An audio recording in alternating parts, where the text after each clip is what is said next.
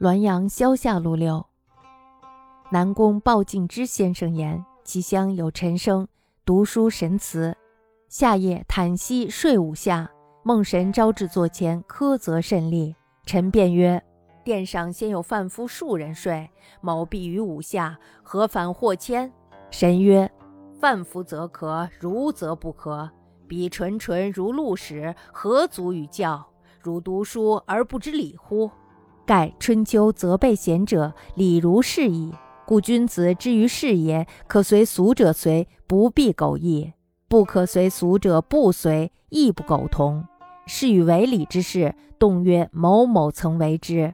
夫不论事之是非，但论事之有无。自古以来，何事不曾有人为之？可一一据以借口乎？南宫鲍敬之先生说。他的家乡呢，有一个姓陈的书生，在神庙里读书。有一个夏夜呢，这个陈生就光着膀子睡在了廊屋下。这时呢，他就梦见了梦神把他招到了座前，严厉的斥责他。陈生呢辩解说：“殿上呀，先有几个小贩睡了，我回避到廊屋下，为什么反而遭到了责备呢？”神说：“小贩可以睡，你就不可以。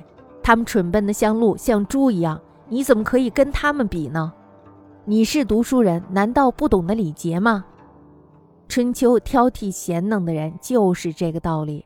因此呢，君子处事可以随俗就随俗，不必非得独树一帜；不可以随俗呢，就不随俗，也不必苟且求同。世上的人对于违背礼数的事儿，动不动就说某某某曾经做过，不论这样做是否正确。只论这件事儿是否有先例，自古以来什么事情不曾有人做过？难道可以一一拿来作为借口吗？